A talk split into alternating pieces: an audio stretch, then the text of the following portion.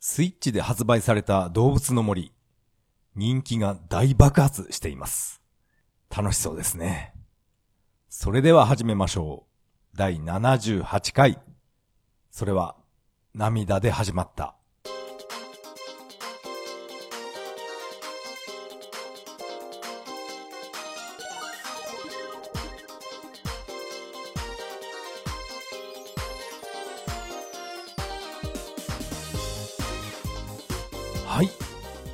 改めましてこんばんは、タカと言います。よろしくお願いします。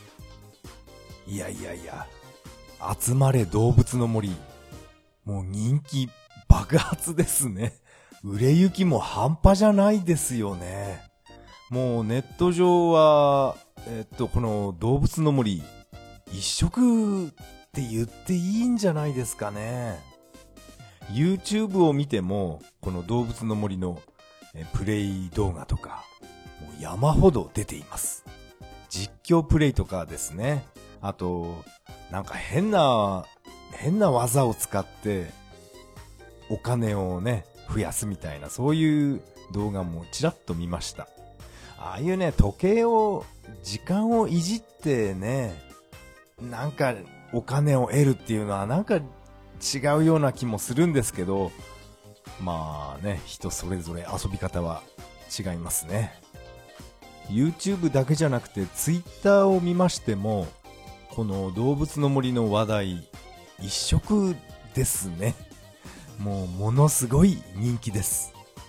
一般人だけじゃなくて芸能人とか特にアイドルですね。女性アイドルなんかも、やっぱりこの動物の森、キャラクターが可愛いですから、うん、みんな好きなんですね。こういうね、盛り上がりを見てると、うん、自分なんかも、やっぱり買おうかなっていう、そういうね、ちょっと、そういう考えもちらっと出てくるんですけど、いやいやいや、今、今ね、この動物の森買ってしまうと、もう何時間もプレイしてしまうので、えーいろいろね、今やること 溜まってますから、ゲームは我慢、我慢してるんですけどね。うん、動物の森とか、PC エンジンミニとか、なんかね、あの盛り上がりを見ると、なんかね、我慢できなくなってきてしまいます。それでも今なんとか、うん、我慢して、我慢して毎日、えーいろいろ勉強してます。えーそして今回はですね、えー動物の森の話ではなくて、ちょっと前に無料アップデートをした任天堂スイッチのあの品薄ソフトリングフィットアドベンチャーについて、えー再びお話ししたいと思います。それではよろしくお願いします。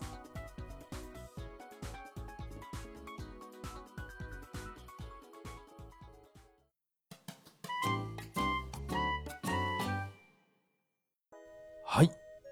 ここからが本編になります。今回はアップデートされたリングフィットアドベンチャーについて、えーお話ししたいと思います。えー私がですね、もう久々に任天堂スイッチ立ち上げました。本当にね、これ1月ですね、お正月に、えー私の家に幼馴染が集まって、そこでリングフィットアドベンチャーとか、ダブルドラゴンとか、みんなで遊んだ時以来、えー一度もおそらく立ち上げてないですね。で、えー今回はですね、ちょっとせっかくの日曜日なのに大雪が降って、えー外出できないっていうことで、えーずっとね、家の中にいました。パソコンいじったり、あと本を読んだり、あと映画も見たりしましたね。あの、先日録画したドクター・ドリトル。うん。あれよかった。あれよかったな。懐かしいし。まあ、それは後にしましょう。このリングフィットアドベンチャーがですね、アップデートしました。えっと、そのアップデートの内容っていうのは、なんていうかな。あの、ダンスダンスレボリューションみたいな、あんな感じで、リズムゲーム、うん、リズムに乗って、音楽に合わせて腹筋したり、腹筋したり、あのリングをギューって、ちぼめたり伸ばしたり、そういう、えー運動が追加されました。やっぱりね、個人的にこっちの方が、えー遊びやすいんですよね。あの、リングフィットのあのストーリーモードが、どうしてもあれ、個人的に好きになれなかったんですよね。なんかボスが出てきて、で、なんだろうな。あのリングコンを縮めたり伸ばしたりして、それで攻撃するっていうのが、なんかピンとこなかったんですね。だったら、Wii Fit みたいに、うん、腹筋運動とかね、普通にやらせてもらった方が、なんかね、こっちとしては、楽しかったんですね。まあ、そういう意見が多かったのかな。だから、こうやってね、追加コンテンツが、急遽出てきたのかもしれないんですけど、このリズムアクションになってからは、いや、これはね、非常に楽しいです。うんこれはね、こういう遊び方が私は好きなんですね。まあ、あの、早い話が、太鼓の達人を、えーリングコンでやってるような、そんな感じですね。うん。そうそうそう、あんな感じです。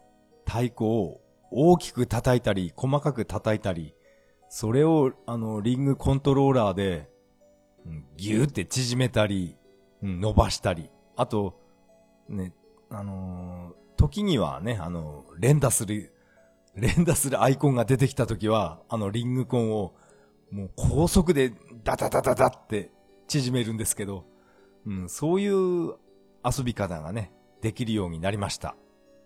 あとはですね、ストーリー、ん？ストーリーモードだけじゃないかな。女性ボイスっていうのも追加されました。今までは、この声をチェンジするっていうことは一切オプションでできなかったんですね。あの声は男の人の声ですよね。あのリングが喋ってる時のあの声は。いいよ、いいよとか、もう切れてるよ、切れてるよっていう あの声ですね。そのボイスを、えー女性に変更することができました。これはかなり大きいですね。女性じゃなくても、なんか人気声優、そっちの方が、えー個人的に良かったんですよね。まあ私が、うん個人的にこの声いいなーって思ってる人は、名前何でしたっけ？名前はちょっとわからないんですけど、まあドラゴンボールで言うと、あの、セルの、セルの声やってた人です。うん。サザエさんで言うと、何でしたっけ？アナゴくんですよね。あの人、なんか喋り方、声の出し方が好きなんですよね。面白いっていうかなんていうか。やっぱり、セルだな。ドラゴンボールのセルのイメージが、えー個人的に強いです。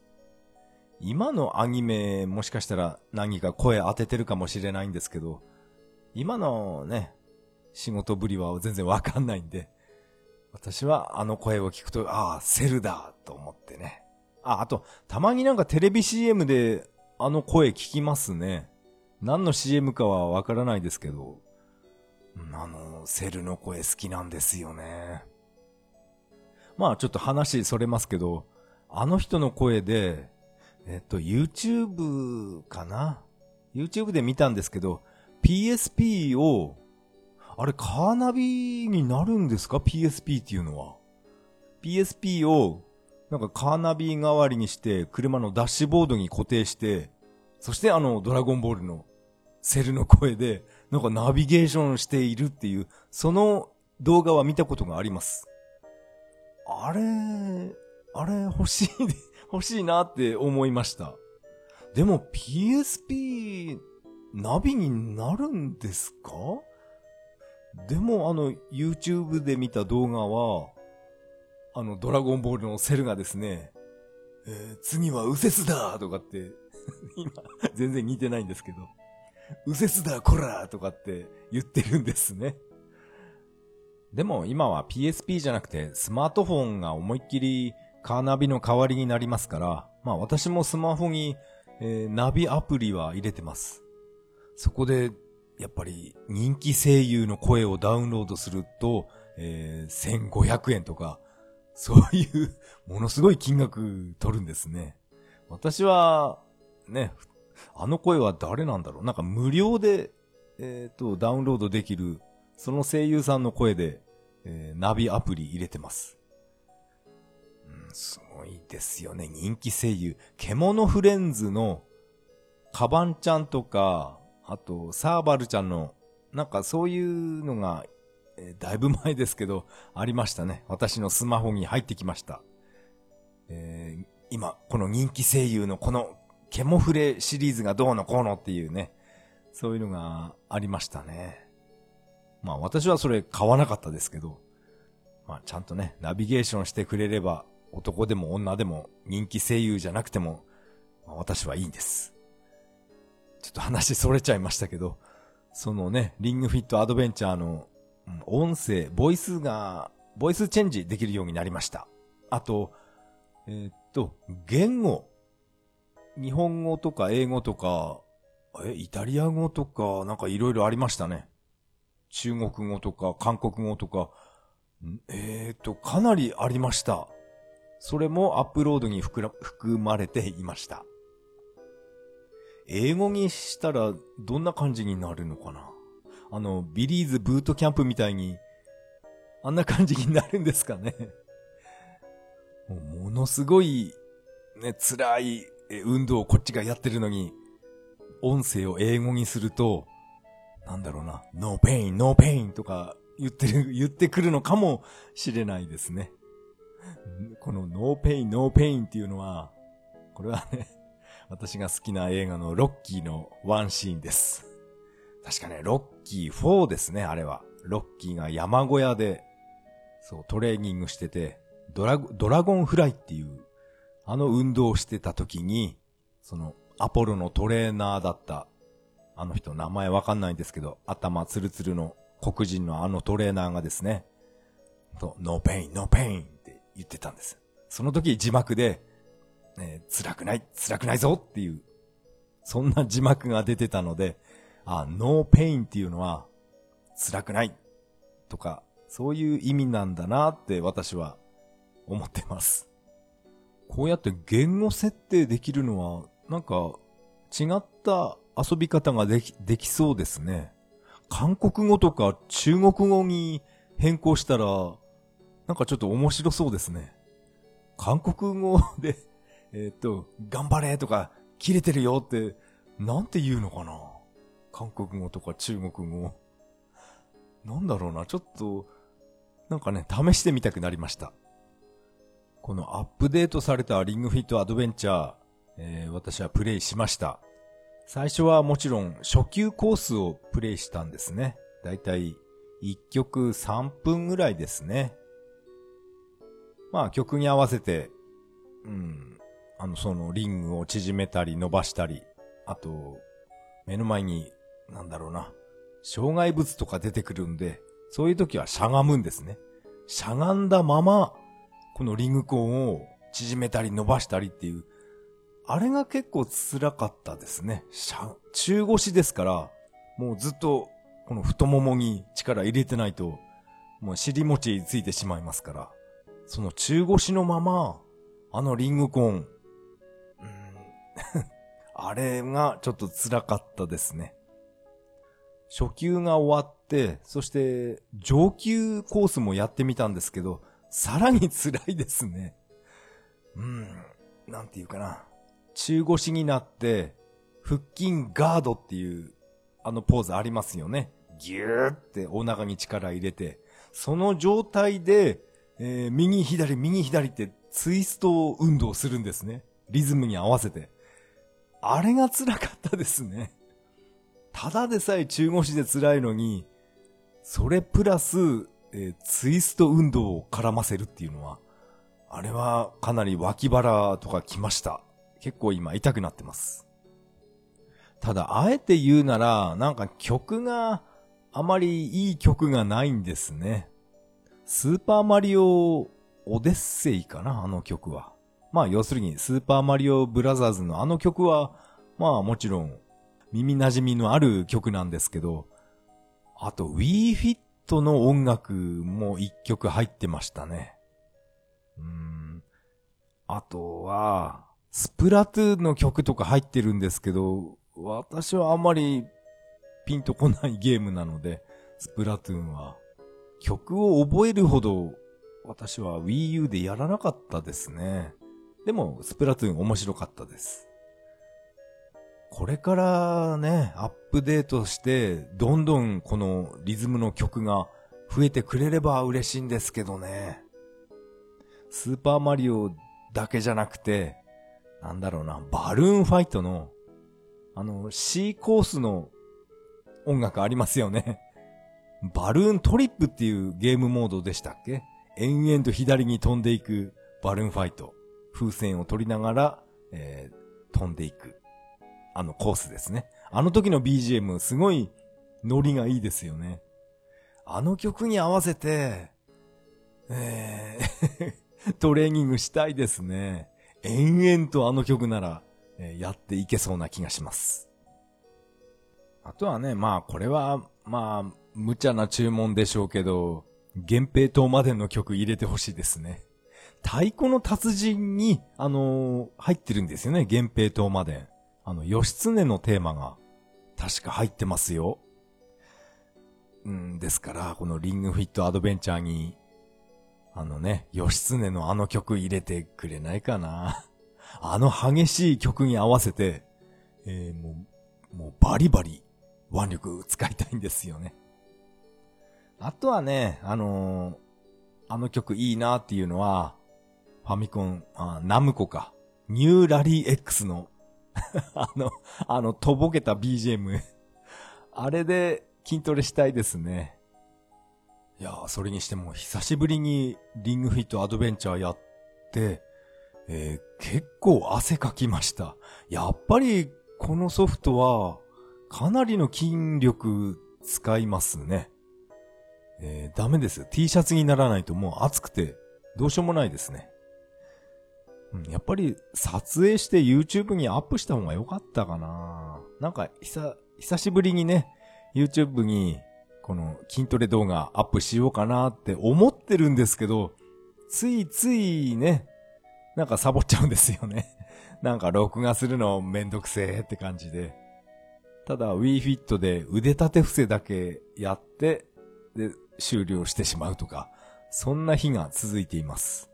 ですから、久しぶりに、筋トレ動画もね、アップしたいな。まあ、誰も 誰も見ないですけど、これはね、自己満足なので、うん、こういうのね、習慣、習慣化させていった方がいいんですよね。筋トレとか、いろいろ勉強とかね。久しぶりに任天堂スイッチを立ち上げたら、いろんなゲームソフト今セール中でしたね。えー、私は、えー、思わず、ダブルドラゴン4っていうのを、えー、ダウンロード購入しました。なんかセールで100円だったんですね。100円なんですけど、私はポイントで、ポイントを使って、えっ、と、20円引きになったのかな。だから、ダブルドラゴン4は80円で買いました うん。で、さっきちょっとプレイしたんですけど、あれこれ、なかなか80円にしては面白いんですけどね。このダブルドラゴン4っていうのは、これは、えっと、どこからの移植なんでしょう？画面はどう見てもこれ8ビットで、ファミコンの移植なのかなとも思っていたんですけど、やたらと BGM が、えー、豪華なんですね。だから、えー、これってアーケードアーケードにこんなゲームあったかなっていう感じなんですけど、なんかね、途中までさっきプレイしましたけど、うん、そこそこ面白かったです。画面はどう見てもファミコンなんですね。でも、ファミコンになかったよなこのスイッチのセガエイジスシリーズの G ロックが、えー、1000円で売ってましたね。っていうか、えっ、と、この G レ G ロックは出たばっかりですね。おそらく。うん、これ G ロックは、えー、当時ゲームセンターで、えー、数えるぐらいしかやらなかったですね。うん。やっぱり、あのアフターバーナーの、あのね、あのスピード感には、うん、勝てないんですよね、この G ロック。でも、うん、そうだなこのゲームが、あの、R360 っていうあの筐体で遊べたらしいんですよね。まあ、当時私の地元では、あの、R360 っていうあんなでかい筐体は、えー、おそらくなかったですね。この地元では。多分ないと思います。ですから、普通の、普通の G ロックはやったことあります。あの、360っていうあの筐体ね、あの、ぐるぐる回っちゃう、360度ぐるぐる回る、あの椅子で G ロックやったら、ちょっとね、考え変わったかもしれませんね。ものすごい面白く感じたのかもしれません。まあ私は、えっと、ゲームギアのこの G ロックエアバトルっていうのは、あれは面白かったですね。確か、あれ、あの G ロックやってた頃は高校生の時でしたね。よく教室で私ゲームギアやってましたから、そういうね、そういう悪い、悪いやつだったんで。川浜高校出身ですから。川浜高校で教室でゲームやってるやついないですか。うん。ゲーム、ゲームギアやってました。このスイッチのセール中のゲームっていうのは、本当に500円とか、もう500円以下、100円っていうゲームも、本当にゴロゴロしてますね。100円だからって言って、何でも買ってしまうと、なんかね、すごいつまんないゲーム、えー、以前私は買ったことあったんで、やっぱりね、安物買いの銭失いって、そういうことになっちゃいますね。よく考えてから、えー、買わないといけませんね。やたらとソニックのゲームが、まあ結構な数セールになってましたね。何かソニック売り出し中なのかな？あのソニックの映画とかは、あれどうなったんでしたっけ？延期になったのかな？今はね、こんな状況なので、もう何もかも延期になってますよね。えー、どうなっちゃうんでしょうね、このコロナ騒動っていうのは。まあ話はリングフィットアドベンチャーから、うん、脱線しますけど、このね、ニンテンドースイッチのセガエイジスシリーズ。私はあの、セガのアーケードシリーズを、こうね、バシバシ出してほしいんですよね。バーチャレーシングだけじゃなくて、そうだな、スーパーモナコ GP とか、あの辺、完全移植で出してほしいんですよね。あと、もちろん、パワードリフトですね。パワードリフトは、3DS 版がすごい出来がいいんですね。おまけ要素もてんこ盛りで。あんな感じで、うん、3DS のあの小さい画面じゃなくて、やっぱり家のね、液晶で大きな画面でパワードリフトやりたいんですよね。スイッチで出してくれないかなその辺。その辺ほんとお願いしたいんですよね。パワードリフトとか、エンデューロレーサーとかも、やりたいな。結局、セガの話になっちゃうんですよね。今回のリングフィットアドベンチャーについては以上になります。ありがとうございました。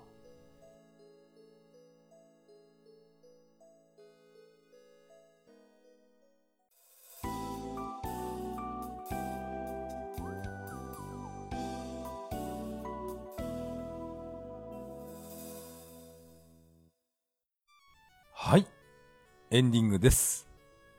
エンディング曲はメガドライブ版ソーサリアンからビューティフルデイになります。第78回目の配信、いかがだったでしょうか？今回はですね、アップデートしたリングフィットアドベンチャーについてお話ししてみました。動物の森も盛り上がってますけど、リングフィットアドベンチャーも、うん、私はまあ、一人だけで盛り上がってますよ。やっぱりリズムゲームになってしまうと、なんか楽しいですね。あの、ストーリーモードが本当に、あれが、なんか面白さが個人的に伝わらなかったんですよね。どうもあれはつまんなかったなやっと、このね、楽しく遊べるようになりました。リングフィットアドベンチャー。これ、まだまだ品薄みたいですね。お店で全然見かけていません。ネットではどうなんでしょう？アマゾンとかで、どうなんだろうな？転売屋とかがとんでもない値段つけてるのかな？えー、私はチェックしてないんでわからないんですけど、本当にね、これ、ね、品薄なんですね。発売日に買ってよかったなって思ってます。ここでメッセージを紹介したいと思います。ツイッターのハッシュタグ、それは涙でといただきました。ネオさん、ありがとうございます。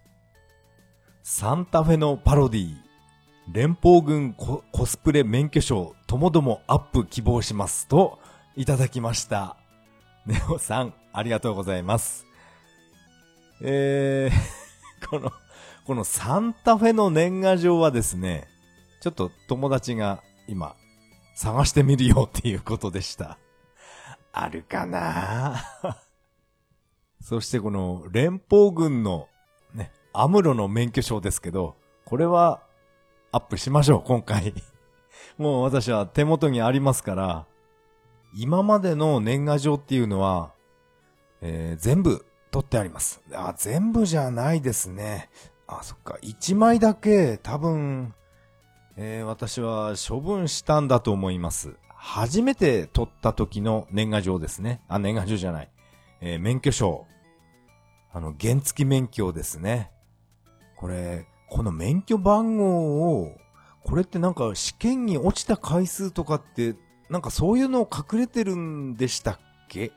なんかテレビでそんなようなことを見たんですよね。この免許証番号のこの何桁目のこの数字っていうのは、え、あれ？免許証を紛失した回数とか、なんかそういうのが隠れてるみたいなんですね。だからこの紛失した回数だけじゃなくて、このね、原付免許試験に落ちた回数なんかも、この番号に書かれているんじゃないかなって今、ふと思いました。これね、今、昔の免許証を見てますけど、えー、若いっていうか、悪い顔してるなっていう そんな印象を持ちました。えっ、ー、と、平成2年の時に原付免許を取ったんですけど、その時の免許証だけが持っていませんね。えー、捨てちゃったのかな私が今持ってる一番古い免許証は、あの、自動車ですね、車。普通車を取った時の免許証が一番古いですね。これは18歳の時かな。18歳で、うん、悪い顔してるなって 今思いました。それと、このね、アムロレイの免許証ですね これを、えー、今から、今からあの iPhone で写真撮って、そしてシーサーブログにアップしようと思います。えー誰得なんでしょうね、これは。まあ、この免許証番号とか全部、えー、黒塗りするので、まあ、悪用されないでしょう。あと、名前も、名前と生年月日も、えー、黒塗りします。はい。こうやって見ると、昔の免許証っていうのはすごいサイズが大きいんですね。えー、私は全然気がつきませんでした。現在の免許証は、本当にね、これはクレジットカード程度の大きさなんですけどね。昔はこんな大きかったんだ。こんな大きなものを財布に入れてたんだなって今いろいろね、思い出してきました。確かね、これ、この原付に乗ってた16歳、17歳っていうのは、私はアウトランの財布持ち歩いてました。これはよくベーマガンでなんか通販とかで、そういう広告載ってましたよね。アウトランのウォーレットみたいな、あの二つ折りの財布ですね。あと、源平東馬伝の、なんかペンケースセットみたいな、ああいうのも、なんかベーマーに載ってたんですよね。そうそう、アウトランの財布使ってました。そして原付に乗ってました。ホンダの NS50F っていう、そういうバイクを私は乗ってましたね。懐かしいな原付免許落ちたんだよな懐かしいな。えー、ネオンさん、メッセージ、ありがとうございました。メッセージは以上になります。このポッドキャストでは皆さんからのメッセージをお待ちしています。シーサーブログの投稿フォーム、またはツイッターからハッシュタグ、それは涙でとつぶやいていただけると大変励みになります。えー、最後は、えー、雑談をしたいと思います。まあ、今話したように、今ね、私が昔の免許証をなんとなく眺めてるんですけど、私がこの原付を取ったのは平成2年。そしてその2年後の平成4年に、えっ、ー、と、中型二輪と普通車。これを平成4年に取ったんですね。でも、この、まあ私は今大型二輪持ってるんですけど、それっていうのは、これは記載されないんですね。確か大型二輪は、いつだ ?5 年、6年ぐらい前かな？限定解除、え、しました。教習所で、えー、やりました。それは特にね、えー、免許証には書かれないんですね。これはなんか、えー、不思議だなって思いました。何かあるんですかね？いやー、それにしてもこのね、私が、これ10代の時の免許証、髪の毛ああったなって今 そんなことを感じましたね。髪の毛、もう、びっちり生えてましたね。それに比べてこのアム、アムロレイの免許証は随分生え際が後退したなぁなんてそんなことを、え、今思いました。もうね。もう若くない、若くないっていうか、もうおっさんですからね。本当にこんなコスプレしたおっさんになってしまいました。まあこの免許証ですけど、この画像アップして、うん、そうですね。まあ、ちょっと経ったら、うん、削除した方がいいのかなって今、なんとなく思いました。まあわかんないですけどね。そのままずっとほったらかしで、えー、シーサーブログに貼っておくかもしれません。まあまあ、このね、この免許証の話は この辺にしまして、えー、っと、私の近況ですけどね。まあ、私は、あの、毎日のように、フォトショップ、えー、いじってます。なんかゲーム感覚みたいな、なんかね、フォトショップいじって遊んでるような感覚になってきました。面白いですね、やっぱり。んなんていうかね、まあ、大昔、まあ、年賀状を作るために、ずっとパソコンいじってたあの頃を本当に思い出しながらフォトショップいじってます。こういったね、画像処理っていうか合成写真作るのっていうのは、本当に私は苦にならないんですね。楽しくてしょうがないんですよね。ストリートファイターとか、バーチャファイターの、あの、ゲーム画面を、うん、キャプチャーして、そしてそこに自分の顔とか友達の顔を貼り付けてみたり、そんなことを、やっていましたから、このフォト、フォトショップ、すごいうん、面白いです。確かになんか難しい機能とかもあるんですけど、まあね、なんとか、なんとか今のところはついていっていけます。このフォトショップを使えば、この YouTube のサムネイルなんかも作れますよね。それを仕事に専門としてる人もいるんですよね。この画像編集っていうかなんていうか。うん、ヒカキンとかああいうのもそうだと思いますけど、サムネイルをね、作るお仕事とかそういう人もいるんだと思います。ですから、せっかくね、自分で私は YouTube のチャンネルもあるので、サムネイル作ってみるのもいいかななんて思いました。あと、このポッドキャストのアートワークなんかも、これもフォトショップで作れますよね。いや、なんかいろいろやりたいことが幅が広くなってきましたね。うん、いいですね まあ、まだ、フォトショップしか触っていないんですね。あとやることはまだまだ、えー、あります。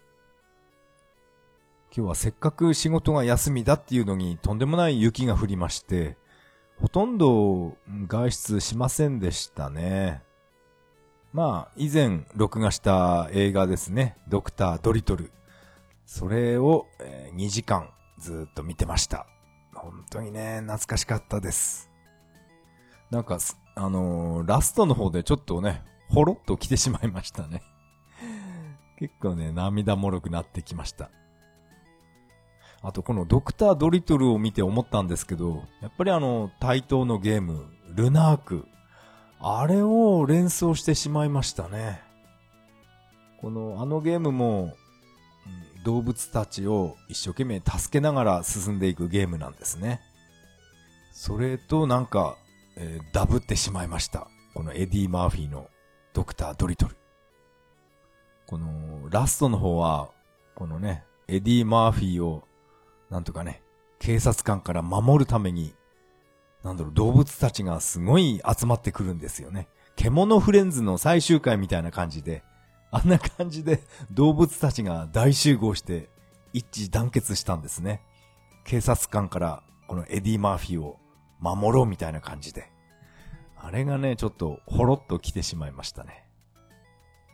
それとですね、なんとなく、アベマ TV でダンベル何キロ持てるあれをもう一回見ようかなと思って、アベマ TV 立ち上げたんですね。そしたらなんか、無料のあの、アニメが結構あったので、何か新しいのを見てみようかなと思って、いろいろ探していました。そうしましたら、えー、っと、そのアニメのタイトルが、遭難ですか？ん？遭難しましたじゃないな。いいのか？そうなんですかっていう、そのアニメ私は初めて、えー、見ました。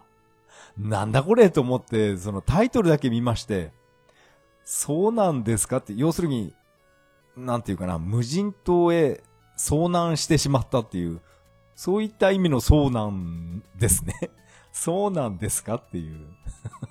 タイトルでなんか、なんだ、ダジャレかよと思ったんですけど、なんか面白そうだなと思って第1話、1話だけ無料なんですね。それだけ見ました。え、っと、ゆるキャンが女子高生によるキャンプですよね。そして、あの、爆音っていうのは女子高生がバイクに乗るアニメ。そして今回私が見たこの遭難しましたっていうのは、これは女子高生4人が、えー、遭難してしまったっていうそのサバイバルアニメでした。何なんですかね、この、この女子高生シリーズっていうのは。そしてこの遭難、無人島に遭難してしまった女子高生が、えっ、ー、と、どうやって生き延びていくかっていう。本当にね、この、私が昔漫画で読んだ斎藤隆夫が、えー、書いた、あの、サバイバルっていうあの漫画を思い出しましたね。本当にね、あのサバイバル、本当に生きていくために、いろんなね、創意工夫をしながら、食料を調達したり、飲み水を作って、作ってみたりとか、そういうことをしていた漫画なんですね。それの女子高生版っていう感じがしました。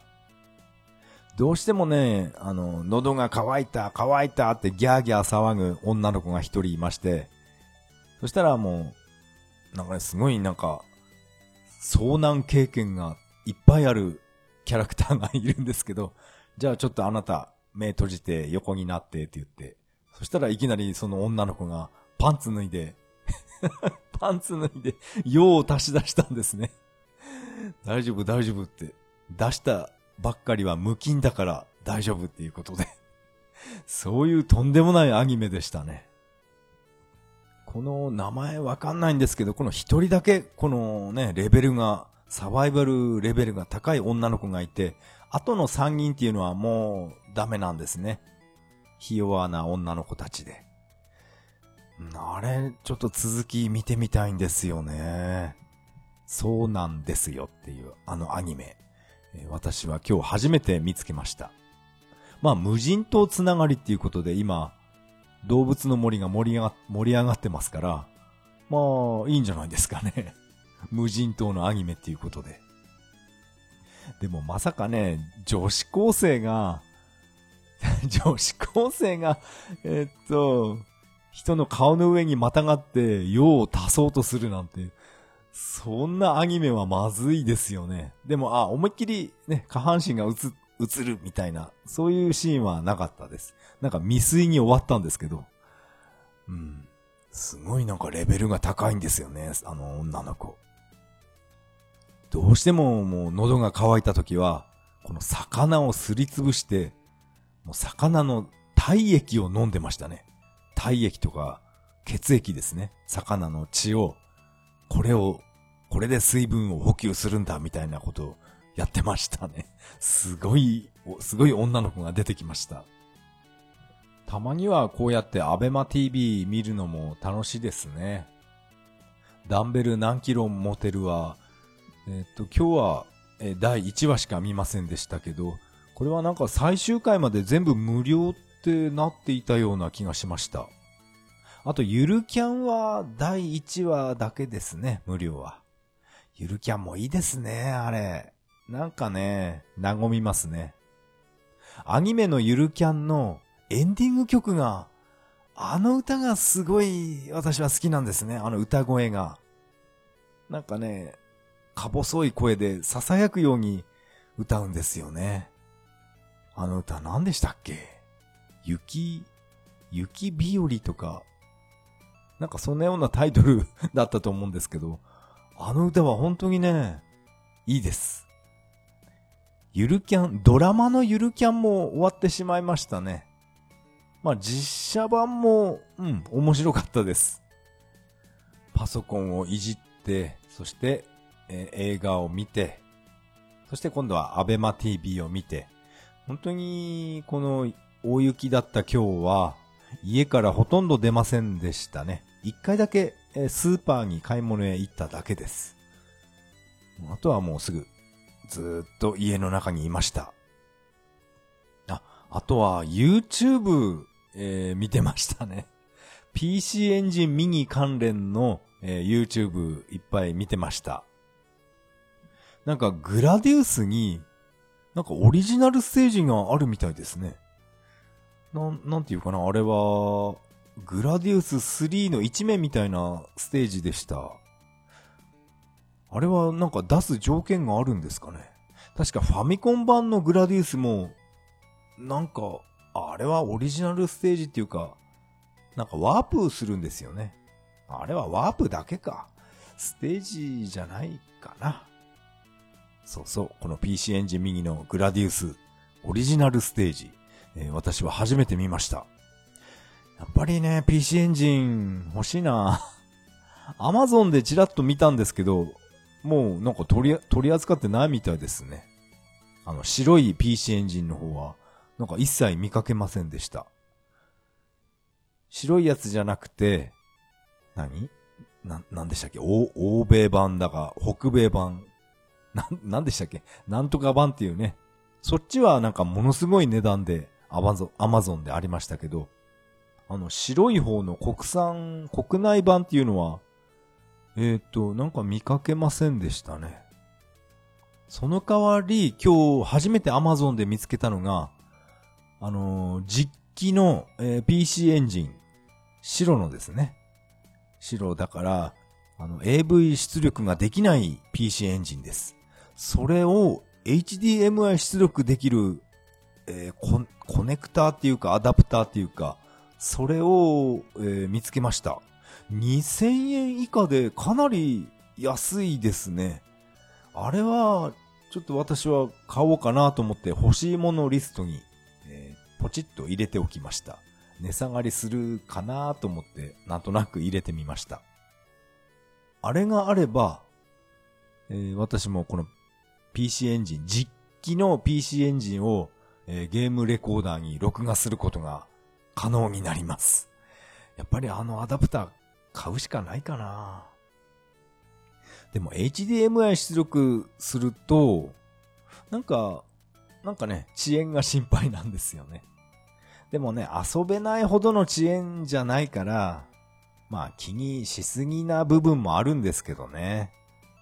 まあ、あ、そっか、これは確か、えっ、と、生配信の時の、うん、柔らか宇宙研究所でも、あの、所長さんも言ってましたけど、遊べないほどの遅延じゃないんだから、そんな騒いでるやつはダメだみたいなこと言ってましたね。やっぱり。なんかあれを聞いて、私はね、ドキッとしましたね。あ、やべえ、俺のことだと思って。